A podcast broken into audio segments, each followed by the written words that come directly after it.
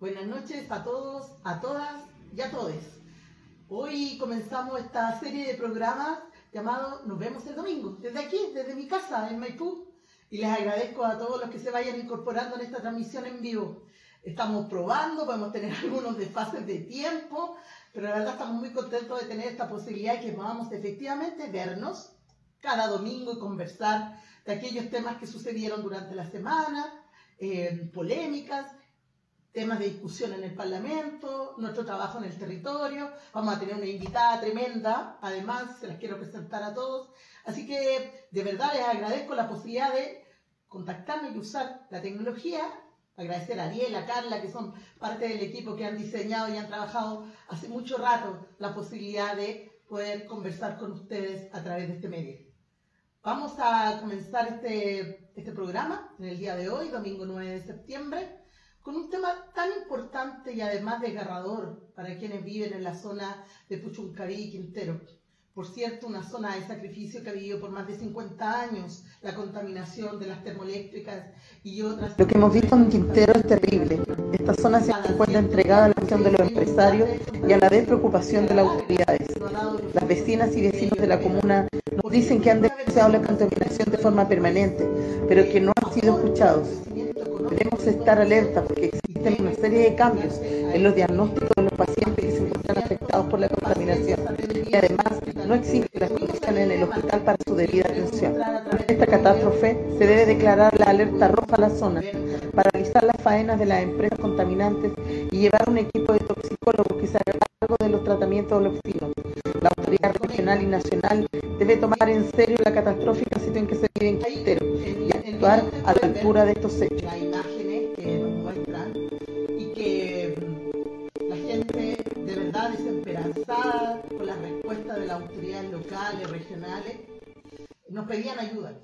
Sobre todo por el hecho de que ese mismo día eh, se había levantado la alerta amarilla que tenía toda este, esta zona con algunas eh, medidas especiales, no de descontaminación, pero sí, por ejemplo, un hospital de campaña, suspensión de clases, etc.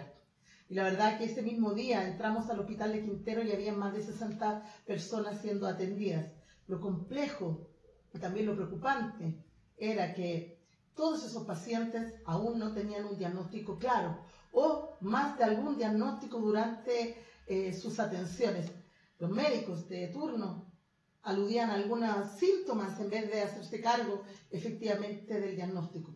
Para muchos y para muchas, lo que le estaba sucediendo a la comuna de Quintero era gravísimo, de alerta nacional y además eh, para nadie era raro pensar que lo que se está viendo ahí era una intoxicación masiva.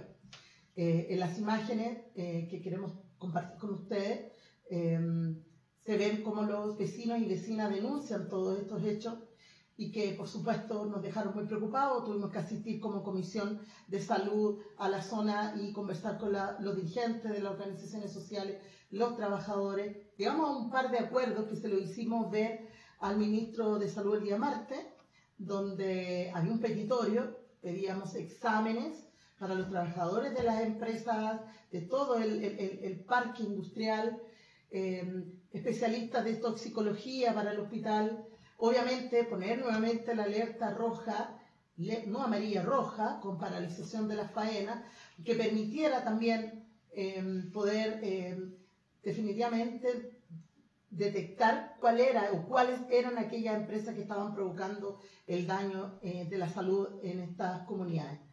Eh, finalmente hubo un par de compromisos por parte del ministro y bueno, después vimos los anuncios del presidente, pasaron algunas multas. La verdad que tenemos alguna duda respecto de si ENAP o no es responsable de esta, contaminación. De hecho, los trabajadores de ENAP han anunciado un paro, eh, una movilización, porque ellos dicen que esta contaminación no es responsabilidad de ellos y que detrás hay otro plan que habría que averiguar en pos de eh, privatizar ENAP. Así que estamos atentos a lo que está ocurriendo en esa zona. Queremos que ustedes nos puedan dar su opinión a través del fanpage que estamos ahí transmitiendo y poder darle más detalles de aquello que pudimos ver, de aquello que pudimos conversar y de aquello que también el gobierno se comprometió. Lo concreto, lo real es que hoy día muchas comunidades son están siendo contaminadas sin resguardo parte del Estado, no solo en salud, sino que estamos hablando del medio ambiente, del agua, del agua con arsénico en esa zona de una forma eh, sin control y que además las industrias se instalan, no solo allá, tenemos casos cercanos, incluso dentro de nuestro distrito, aquí mismo en Maipú, sin participación, sin la pregunta, sin la consulta a los ciudadanos. Eso no puede seguir sucediendo. De hecho, el gobierno ha presentado una propuesta de modificación a la ley de medio ambiente donde elimina los consejos de ministros. Nosotros creemos que para poder eliminar las responsabilidades políticas de cada gobierno de turno, pero por otro lado reduce los plazos de, eh, tramitación de estos eh, proyectos industriales y por supuesto de estas evaluaciones ambientales de parte del Servicio de Evaluación Ambiental. Y nos preocupa que se reduzca la participación ciudadana y que finalmente los empresarios puedan seguir haciendo lo que quieran. ¿Tenemos alguna pregunta respecto al tema? Vamos a estar esperando que ustedes nos vayan haciendo llegar y de todas maneras eh, tenemos más temas y en esta parte del programa justamente esta sección se llama temas sobre la mesa. Esta, esta mesa entre la cocina y mi, living. Y el primer tema que queremos poner en la mesa tiene que ver con un proyecto de ley que fue aprobado hace pocos días en el Senado, con harto, por supuesto, resistencia y debate de parte de algunos sectores más conservadores, que no es raro en este país, por cierto. Y la ley de identidad de género, una ley que lleva más de seis años en el Parlamento, seis años donde las comunidades han tenido que esperar, las comunidades trans han tenido que esperar eh, que el Parlamento se pronuncie. ¿Qué se vota en esa ley? ¿De qué se trata? esa ley lo que hace, en esencia, es votar el cambio de registro. Estamos hablando del cambio registral, el nombre, es eso nada más. Aquí, para que todo el mundo le quede claro, este proyecto de ley no busca ni operaciones, ni que se tomen hormonas, nada, nada, porque obviamente está prestado por muchas malas interpretaciones. Lo que este proyecto busca es que todos, todas y todes tengan la libertad de inscribir el nombre que ellos estimen conveniente. La población trans sufre a diario el bullying, sobre todo los adolescentes. Los más altos niveles de suicidio infantil están en estas comunidades y el Estado no se hace cargo. Nosotros desde esta Diputación y por supuesto desde Poder Ciudadano lamentamos que el Senado haya eliminado todos los articulados que tenían que ver con la posibilidad de que los niños menores de 14 años pudieran cambiarse su nombre. El cambio registral no solo debe ser para los mayores de 14 años. Esta votación se va a realizar en la Cámara de Diputados el próximo miércoles y nosotros vamos a defender el derecho a estos niños, niñas, niñas menores de 14 años a poder elegir el nombre que quieren llevar. Porque además, cuando ya un adulto es adulto, puede enfrentar a la sociedad se cambia de nombre, si quiere se opera, eso es un tema personal. Pero ya hay una madurez instalada aquí. Pero el bullying, la deserción escolar, los niveles de suicidio que hay en la población trans menor de 14 años, hoy día son de verdad preocupantes. Por eso que sus padres, porque estos niños no lo están pidiendo solo, sus padres, sus madres, están acompañando estos procesos. Y ellos ya no quieren más niños tristes en su casa, quieren niños que de verdad hayan tomado su decisión. La pregunta que plantea el sector más conservador, y bueno, y si después se arrepienten, ¿acaso no tenemos la libertad también después de querer cambiarnos de nuevo el nombre? Si ya la ley lo permite, cambiarnos el nombre, cambiar de lado los apellidos, podemos poner el nombre que queramos, pero cuando se trata de reconocer a la población trans, empezamos a poner trabas. Si en algo se avanzó en la votación del Senado y que efectivamente esta sociedad hoy día está reconociendo que hay una población trans y está reconociendo que esta población trans tiene derechos, pero no hemos sido capaces de cubrir todos esos derechos. El cambio registral es una necesidad hoy, no cinco años más. ¿Quién se va a hacer cargo de los niños menores de 14 años que de aquí a cinco años más hayan sufrido el bullying, hayan decidido desertar del colegio o simplemente hayan tomado la decisión de abandonar esta vida. Así que lo llamamos, lo invitamos también a que comenten en la red respecto de esto. Nos parece que es fundamental empezar a ponernos en los zapatos del otro y entender que en la medida que nosotros les reconozcamos sus derechos, ellos existen. Como dicen, si tú me ves, existo. Ese es uno de los temas que teníamos para compartirles. Este proyecto de ley se va a votar el próximo miércoles nuevamente en la Cámara, vuelve a la Cámara, estuvo en comisión mixta porque no hubo acuerdo, pasó al Senado, se votó la propuesta de la comisión mixta, eliminaron los articulados, vuelve a la Cámara de Diputados y por supuesto ahí vamos a estar apoyando a todas las comunidades trans. Así que y aprovechamos de saludar a todas nuestras compañeras y compañeros eh, de estas comunidades trans que han dado una tremenda pelea con Enid, ¿verdad? Eh, Felipe, que también siempre está apoyando a las compañeras, Nicolás, compañeros militantes de nuestro partido, que mm, reconocemos en ellos esta lucha por el derecho a existir y tomar decisiones sobre su futuro. Otro de los, otro de los, de los temas que queremos conversar con ustedes respecto de las últimas discusiones legislativas en el Parlamento eh, es un tema importante que finalmente afecta a más de 900.000 familias en este país. ¿Qué es lo que es? El salario mínimo. Es una vergüenza tener que discutir mil pesos más o mil pesos menos de un reajuste propuesto por este gobierno. Y es una vergüenza además que tengamos que quedarnos pegados en una discusión sobre el salario mínimo si los trabajadores de este país, trabajadoras, trabajadores, tuviesen las herramientas de negociación colectiva necesarias para poder en sus negociaciones colectivas efectivamente tener un piso mayor que un sueldo mínimo. La propuesta del gobierno en relación a este tema, la verdad fue bastante mezquina, más allá que ellos han pretendido todo este tiempo traspasar esta responsabilidad a la oposición. Para nosotros, como Frente Amplio, como Poder Ciudadano, el sueldo mínimo debe al menos permitir a estas familias, casi un millón de familias chilenas, pasar la línea de la pobreza. Al menos debiese permitir pasar la línea de la pobreza. Ya ni siquiera estamos hablando del sueldo ético, que hace muchos años ya hemos estado, ¿verdad?, transmitiendo e instalando como un derecho mínimo de cada familia. Porque además la canasta familiar ha sufrido cambios. Porque además la forma en que calculan la canasta familiar no ha sido definida por todos las variables, que lo que ponen en esa canasta. Hoy día la gente consume tecnología, hoy día la gente consume cosas que no están puestas en esa canasta. Y por tanto esa canasta habría que revisarla y ver de verdad cuánto lo que hoy día una familia con un sueldo mínimo puede cubrir de esa canasta familiar. Así que también los invitamos a comentar sobre el sueldo mínimo, una vergüenza que, que encima el gobierno haya pretendido, a través de la propuesta que finalmente se termina de aprobar el otro día con votos de la oposición, amarrar a través de esta propuesta de sueldo mínimo la posibilidad de negociar también de los trabajadores, amarrarla dos años para manipularla antes de las futuras elecciones, para tener una herramienta con que salir a hacer campaña. Y entonces tenemos un problema grave, porque finalmente las necesidades de todas estas familias quedan postergadas por intereses mezquinos de los poderosos de este país, de los que pagan más, menos impuestos y que incluso en la próxima reforma tributaria que anunciado el gobierno van a salir beneficiados. Y nosotros seguimos pagando el impuesto más caro del mundo.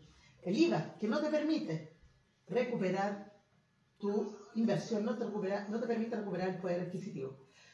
En esa línea, el reajuste que ha propuesto el gobierno corre desde el mes de septiembre, eso fue el último que se aprobó, al menos en la Cámara de Diputados, y el reajuste sería finalmente eh, incorporando lo que no se reajustó en el mes de agosto y proyectado hasta marzo del 2020 eh, de 25 eh, mil pesos en total. Eso me parece de verdad una vergüenza. ¿Qué es lo que hace una familia hoy día con 25 mil pesos? Así que coméntenos, por favor, a través del fanpage. Ya hemos hablado de tres temas, Quintero, hemos hablado de, la ley de identidad de género y del salario mínimo. Espero sus preguntas, sus respuestas. ¿Hay alguna, alguna propuesta, alguna pregunta? La Carla aquí está acompañándonos. Ya Carlita, cuéntanos. Yoli Muñoz dice, en el 2014 fue la escuela de la greda. Esto no es de ahora. Las industrias llevan años contaminando Quintero. Exactamente, estamos hablando de que Quintero, Puchuncaí, es zona de sacrificio hace 50 años se tomó la decisión de contaminar esta zona, porque no es menor. No hace mucho estuve también en la comuna de Coronel, exactamente la misma realidad, con 14 pesqueras, con 4 termoeléctricas. cuando hablamos de que hay zonas efectivamente que se sacrifican por el resto del país, ¿qué es lo que reciben a cambio esas comunidades? Aumentan los números de cánceres, hospitales que no tienen los especialistas, ni siquiera reciben en esa zona los impuestos de esas empresas para invertir en salud ni para invertir en mayor protección de su población. Yo les quiero recordar que en el año 2009, 31 de diciembre del año 2009, cuando todos estamos pensando en dar el abrazo después de las 12 de la noche, se modifica el plano regulador de Puchuncaví por orden de la presidenta Bachelet. Se modifica el plano regulador y finalmente eso permite la instalación de más termoeléctricas porque se cambia el uso del suelo. Entonces, yo aquí les digo sinceramente, aquí una responsabilidad de Estado y de los gobiernos que han pasado por nuestro país en estos últimos 28 años, porque no ha estado por delante el interés por proteger a nuestros ciudadanos y a nuestras ciudadanas. Así que agradezco las palabras y recordar lo de, esta otra zona también, de otra parte de esta zona que ha sido afectada en estos últimos días por esta emergencia. Carlita. Claria Fonseca Dice, es deber ayudar a niños a no causarles traumas ni dolor. Es tarea de un país inclusivo. Perfecto, gracias Cleria. Efectivamente, ¿cómo nos hacemos cargo de nuestros niños? Independiente de su sexo, independiente de su género, son niños, son niños chilenos y chilenas, así como tenemos que hacernos cargo de nuestros niños mapuche también. Ojo, ahí también hay una problemática grave que seguramente vamos a conversar en otro programa, pero también ahí hay unos niveles altísimo de suicidio comparados también con el resto de los niños en nuestro país. Tenemos problemas, hay niños que lo están pasando mal por decisiones irresponsables y egoístas y poco inclusivas de nuestros parlamentarios. Muchos de ellos viven en una burbuja y no quieren aceptar lo que sucede fuera de las paredes del Parlamento. Práctica que ha sucedido además por mucho tiempo y que a través del Frente Amplio pretendemos sacarla a la calle y mostrar efectivamente lo que hoy día la ciudadanía espera de nosotros.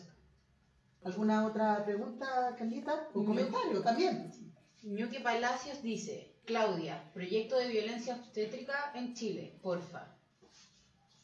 Gracias, Ñuque. Mira, perfecto, estamos trabajando en ese proyecto de ley, te agradezco el comentario. Hemos desarrollado una mesa de trabajo donde están eh, participando distintas organizaciones sociales, organizaciones, ONG, fundaciones que han estado mucho tiempo investigando y estudiando eh, el tema de la violencia obstétrica, que seguramente va a ser tema, no te, no te quepa la menor duda, en otro programa, porque queremos también ahí después comentarle nuestro avance en este proyecto de parto respetado. Chile se merece una ley de parto respetado o humanizado, como le quieran poner, así vamos a estar informándole a través de estos medios.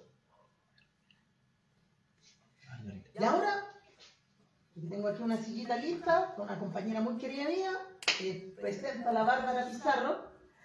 La Bárbara es nuestra encargada territorial eh, de cuatro comunas del distrito, Maipú, Cerrillo, Estación Central, Pudahuel Sur, y Maipú, por supuesto, Maipú, Cerrillo, Estación Central y Pudahuel Sur. Y la Barbarita, que hoy día estuvo pintando, miren las manos muestras de la compañera, día domingo no descansa tampoco, dejando habilitada nuestra sala, nuestra sede distrital, porque nuestras sedes no son oficinas, son sedes comunitarias abiertas a las organizaciones sociales. Como ya la Barbarita la quiero tanto, le tengo una cosita lista con un tema que le acompañe. Le voy a poner agüita, le pueden poner agüita chiquilla para que la Barbarita también se tome un tecito que viene de puro trabajar. la Bárbara en esta área la vamos a tener siempre contándonos y a ratos la Sandra y la Bárbara, tenemos dos encargadas territoriales, pero esta vez Bárbara, ya este, este además este tramo del programa, por decirlo de una forma, le hemos puesto con los pies en la calle, ¿no, Bárbara? La Bárbara se pasa con los pies en la calle junto a otros compañeros del equipo, pero ella es la responsable y la encargada. Y generalmente quedan un poquito invisibilizadas, porque la gente quiere que la diputada esté, y a veces la diputada no siempre puede estar, porque estamos en el Congreso, en horarios que nos chocan, y no puedo faltar, porque, porque son así, que uno no trabaja, etc. Entonces la Bárbara, la que está a, cargo de reemplazarme en, las actividades que le competen en estas comunas que hemos mencionado. Así que quiero que les voy a contar a quienes nos están escuchando y nos están viendo, la Bárbara Pizarro, tremenda compañera de partido, de proyecto político, luchadora, feminista y más jugada que la mía, chica. Así que, de verdad, muy contenta de trabajar con ella y la Bárbara nos va a poner al día mientras yo me tomo mi tecito, ¿ya? Que alabo a todos. Buenas noches a todas y todos, todos también. Eh, bueno, vamos a comentar un poco en qué consiste el trabajo territorial que hemos ido desarrollando en estos meses de que ya asumimos la Diputación. Eh, siempre hemos querido ir con una línea diferente a lo que ya hemos visto de los diputados que ya teníamos anteriormente, con un sello territorial importante, es donde ahí radica nuestra esencia y también de nuestro proyecto político que es de Poder Ciudadano. Contarle un poco eh, de lo que hemos realizado hasta ahora. Bueno, nosotros partimos en abril con un proyecto que, denominado Aulas Libres, que es un proyecto más bien educativo. Eh, como bien dije anteriormente, nuestra eh, diputación trata de no caer en el asistencialismo que ya hemos vivido de la política durante todo este tiempo. Creemos que es un error de quienes nos han representado, entre comillas, caer en este juego. Sin embargo, nosotros apostamos por cambiar un poco la lógica e ir más allá de lo que ya tenemos. Sabemos que es un problema de sistema el que tengamos tantas personas que quieren cosas de inmediata, cuando el problema es mucho más profundo.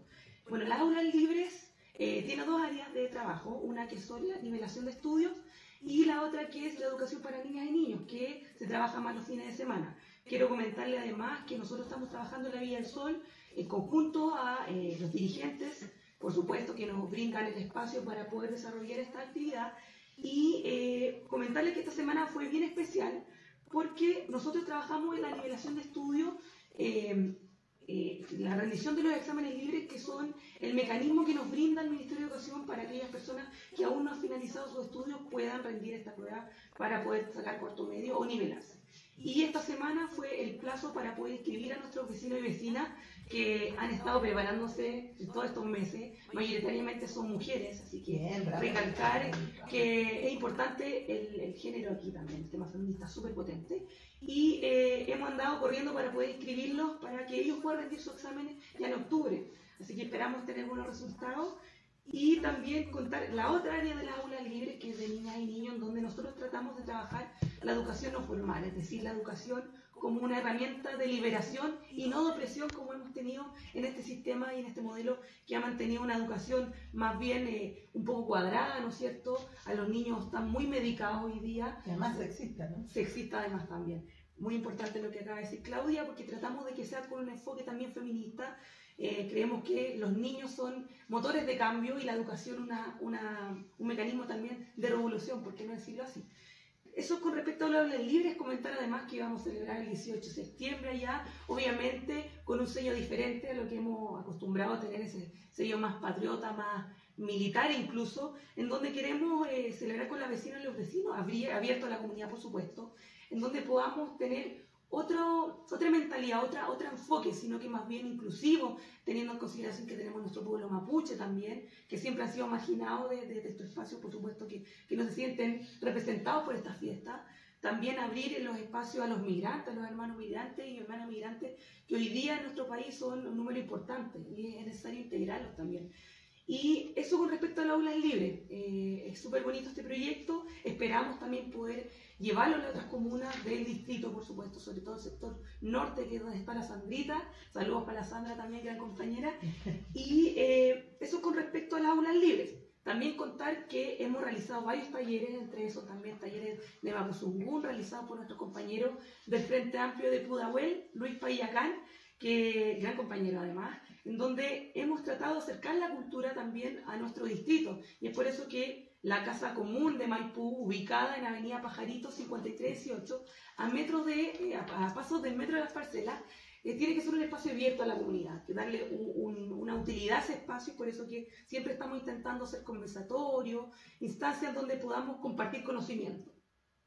También, por otra parte, eh, nosotros tuvimos contacto con la Unión Comunal de Adultos Mayores de Pudahuel, en donde eh, también nos hicieron una solicitud de poder gestionar algún taller eh, de computación. Sabemos que nuestros adultos mayores están súper abandonados y hoy día son eh, considerados muebles, o sea, en el sentido de que ellos no están ahí y nadie los toma en cuenta. Es por eso que nosotros eh, con nuestro compañero Jorge Paulos, que va a hacerle este taller de eh, computación para que ellos puedan aprender esta herramienta que es importante y que no se queden atrás, sino que ellos están muy motivados con esto y es importante mencionarlo también porque queremos que eh, nuestra gente, la gente que, que estamos representando, pueda hacer cosas diferentes. Sí, me estaba acordando de un taller que yo lo encontré muy bueno, que obviamente como no teníamos este espacio para comentarlo, creo que es importante recordarlo.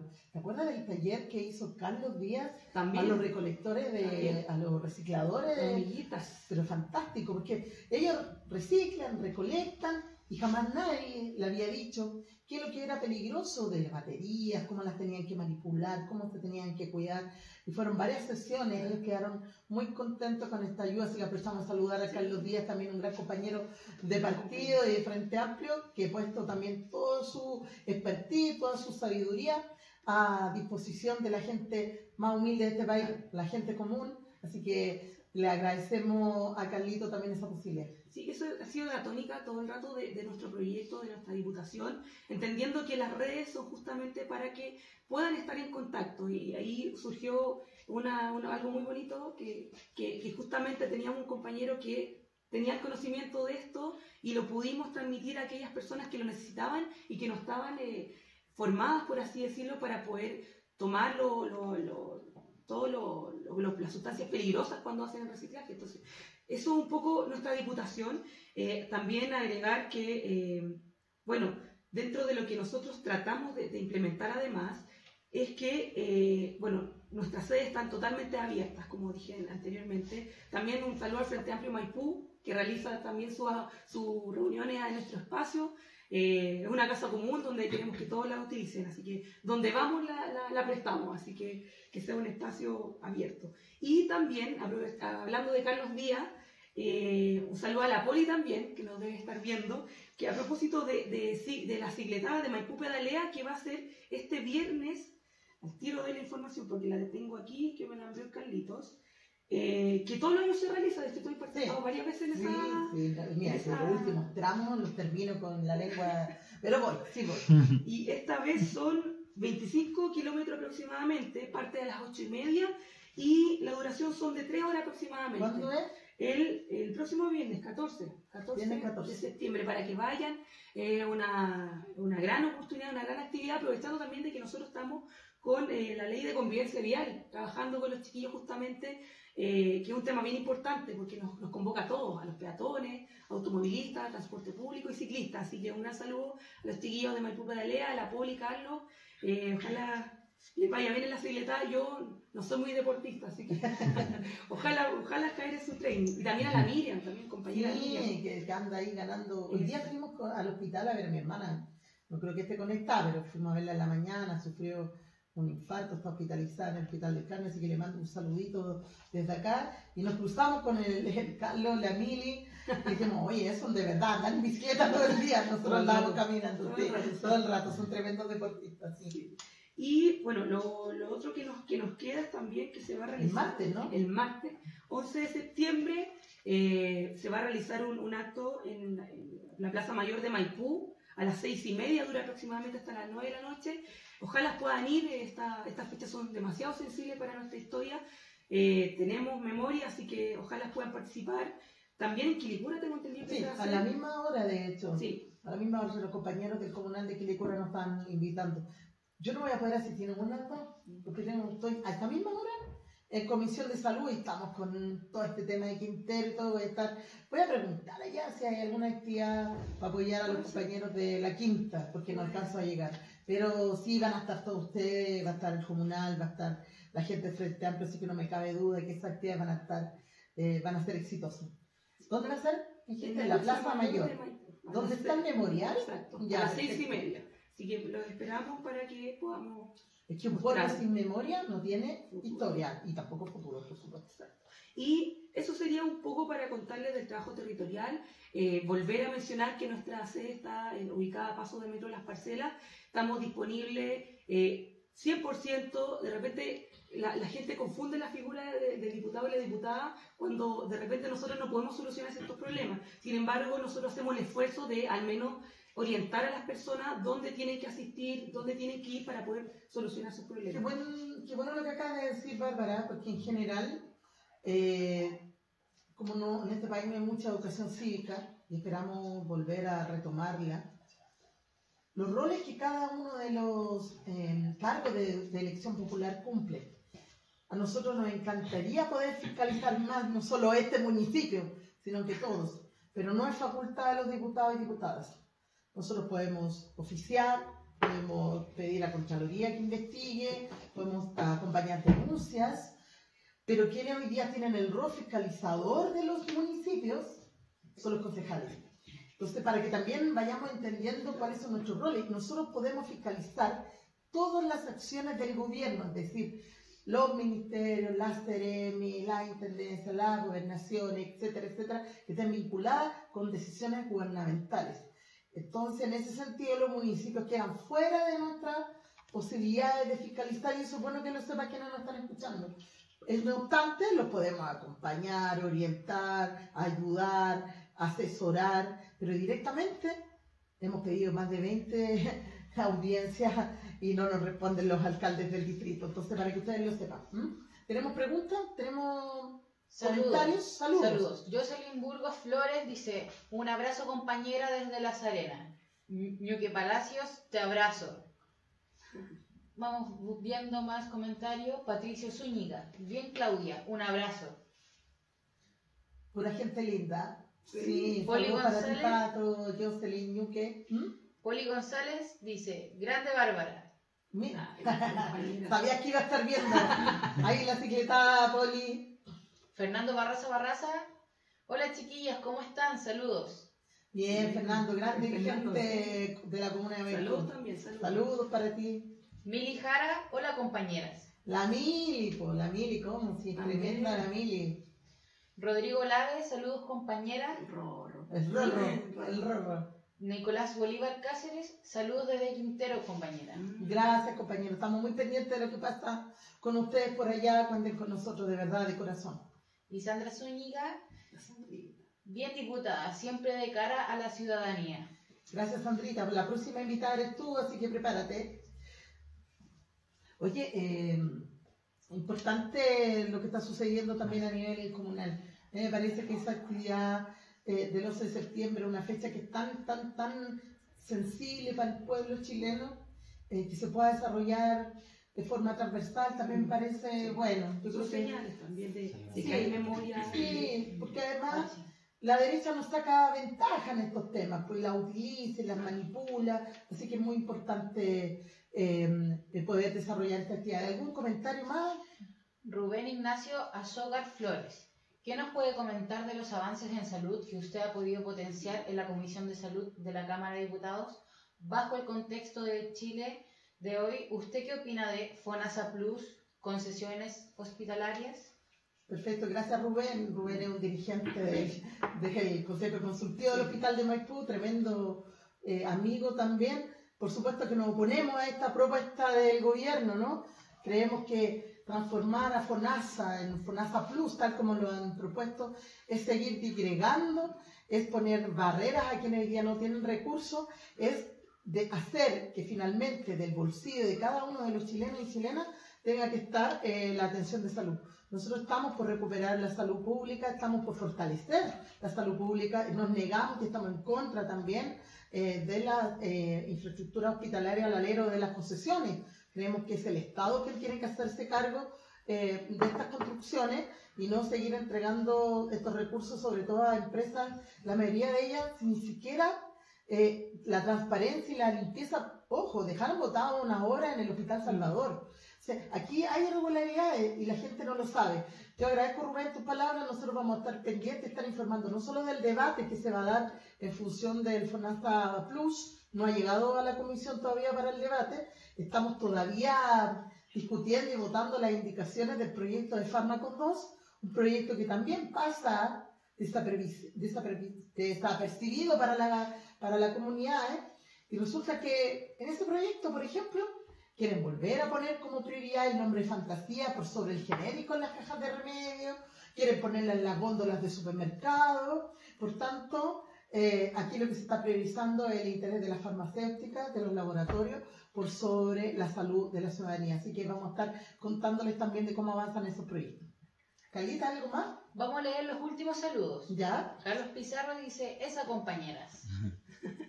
Silvia Galas, educación cívica e información objetiva, ese es el ideal. Pizarro Tapia Valentina, grande las compañeras. Marlene Aros, muy bien Claudia, un abrazo. Me alegra mucho tu compromiso, eres admirable. Gracias. Marcela Amaranta Cortés, bien Claudia, se admira el compromiso compañera. Oye, gracias a los comentarios, esperamos seguir subiendo la audiencia, vamos a estar avisándole, perdonen los tropiezos, teníamos ganas de mostrarles los vídeos de Quintero, pero igual están en el fanpage, así que los pueden mirar ahí y buscar. Ah, los vieron, al final los vieron, ay, qué importante, yo pensé que no lo habían podido ver. Ya, así que entonces no hemos fallado técnicamente, estos dos tremendos compañeros que hicieron que todo funcionara a la perfección, así que como primer capítulo fue fantástico. Gracias, Bárbara. Oye, saludo a la Luna, también Luna la Luna. Ah, por supuesto, tremenda cantautora maipusina. No se me había olvidado. Sí, no, te, te dieron una lista. ¿eh? No, no, no, no, me dijeron nada. Saludemos a las poderosas, las compañeras del También, las compañeras poderosas. Sí, por supuesto, están dando una pelea tremenda. Se lucieron el día del ingreso Sí. del proyecto de despenalización del aborto, que seguramente va a ser tema en nuestros próximos programas. Así que agradecer, Bárbara. Eh, siempre eres bienvenida en mi casa, siempre lo has sido. Y hoy día con mayor razón para que podamos ir contándole a los vecinos y vecinas del distrito eh, lo que hemos hecho ahora último, porque de verdad esto debe ser lo último de estas dos semanas, pero Claro. han sido cinco meses y medio intensos de mucho trabajo. Hay harta expectativa generada eh, al alero de estas diputaciones que son nuevas y que de verdad nos hemos puesto a disposición de, de lo que ustedes hoy día quieren eh, eh, conversar, discutir y debatir, que tanta falta hace en este país. Así que será para la próxima, vamos a estar transmitiendo nuestros programas seguramente el segundo domingo de cada mes, vamos a hacer los cuadras ahí para que sea así exacto. Les pedimos disculpas por alguna el problema técnico, parece que no hubo mucho, un desfase en algunos segundos, pero en general estamos muy contentos por la posibilidad de tener de conversar con ustedes, así que les agradecemos de corazón. ¡Uh! Nos vemos el domingo.